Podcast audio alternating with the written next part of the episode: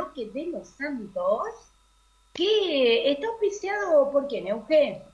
Lo auspicia Pata y Punto. Es el bloque solucionador, patas de cordero y ternera. Nos podés encontrar en la red como pataypunto.com.ar. Realmente para esta época de, del año es, maravilloso solucionar con Pata y Punto. Es riquísimo. Te vienen las salsitas, los panes, te viene todo. No tenés que trabajar, no te tenés que estresar, simplemente disfrutar tu evento. Así que pataypunto.com.ar. Perfecto, te escuchamos, Rafa. Muchas gracias, Fabi. Bueno, les cuento a todos que mañana es domingo, ¿eh? mañana domingo 12 de diciembre, se recuerda la fiesta de Nuestra Señora de Guadalupe, ¿eh? esta advocación que es tan importante para el continente americano, ¿eh? que fue una de las primeras advocaciones marianas de América Latina. La historia fue así. Un sábado, justamente, como hoy, del año 1531, a principios de diciembre, un indio llamado Juan Diego, que hoy es San Juan Diego, iba muy de madrugada desde su pueblo a la Ciudad de México para asistir a sus clases de catecismo y para oír la Santa Misa. Al llegar junto al cerro llamado Tepeyac, justo estaba amaneciendo. ¿Qué pasó? De pronto escuchó una voz que lo llamaba por su nombre.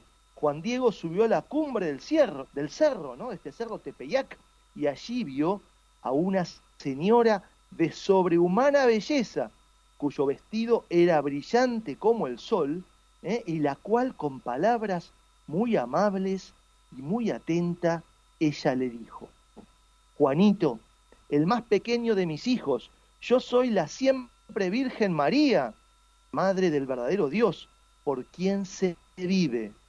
Deseo vivamente que se me construya aquí un templo para en él mostrar y prodigar todo mi amor, compasión, auxilio y defensa a todos los moradores de esta tierra y a todos los que me invoquen y en mí confíen. Le dijo después, ve a ver al señor obispo y dile que deseo un templo en este llano. Anda y pon en ello todo tu esfuerzo. ¿Eh? Así le manifestó la Santísima Virgen a Juan Diego. De regreso a su pueblo, Juan Diego, el indiecito, se encontró de nuevo con la Virgen y le explicó lo que había ocurrido. La Virgen le pidió que al día siguiente fuera nuevamente a hablar con el obispo y le repitiera el mensaje.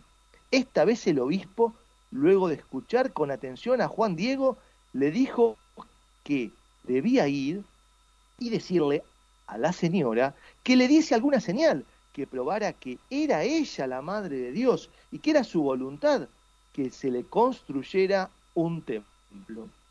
De regreso, Juan Diego halló a María y le narró y le narró los hechos.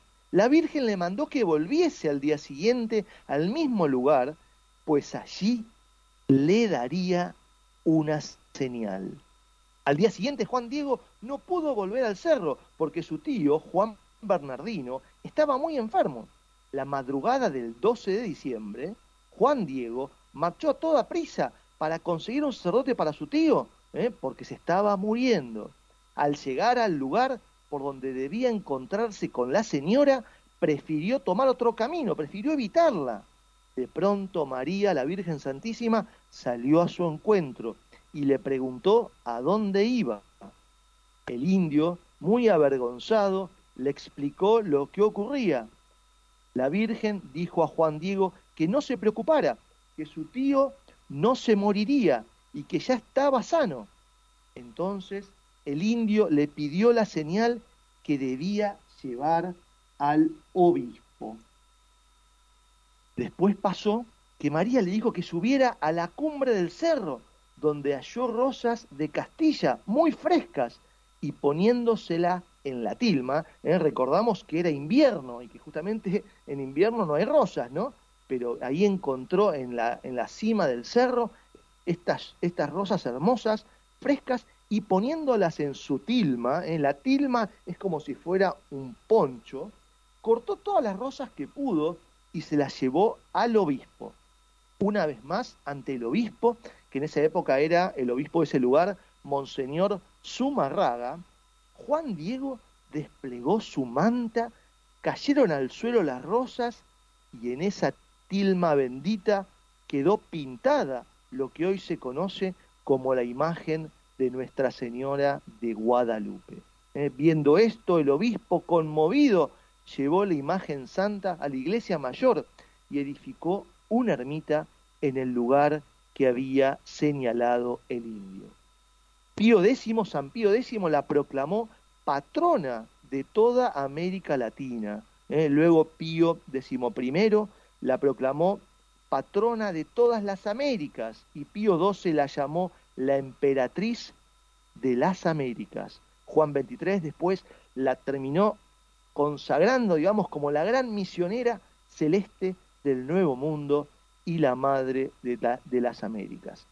La imagen de la Virgen de Guadalupe hoy se venera aún en México con grandísima devoción y muchísimas procesiones y los milagros obtenidos a los que rezan la Virgen de Guadalupe son extraordinarios. ¿eh? Hay muchísimas películas, documentales, libros que relatan en profundidad estos prodigios extraordinarios. ¿eh?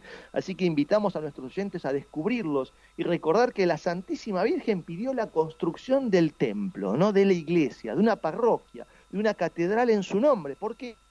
Porque allí se adora a Dios, en las iglesias se adora a Dios, ¿eh? recibimos los santísimos sacramentos de la Eucaristía, de la confesión, y eso, volvemos a decir, eso es lo que Dios quiere también de nosotros en esta Navidad, digamos, ¿no? Que volvamos a Dios, que volvamos a la iglesia, que, volvamos al templo, adoración a Dios, ¿eh? que nos reconciliemos nuevamente con Dios a través del sacramento de la confesión. Eso es lo que Dios hoy la Virgen también nos pide, ¿no? Así que recordad esta fiesta tan linda ¿eh? de mañana 12 de diciembre, Nuestra Señora de Guadalupe. Perfecto, muy bien, muchísimas gracias, Rafita como siempre, impecable y muy importante, ¿no es cierto? Porque es nada más y nada menos que la patrona, como vos bien decías, de toda América Latina. Bueno, muy bien, entonces ahora sí, ya estamos eh, con nuestra columnista, eh, Marta Calderón, que nos trae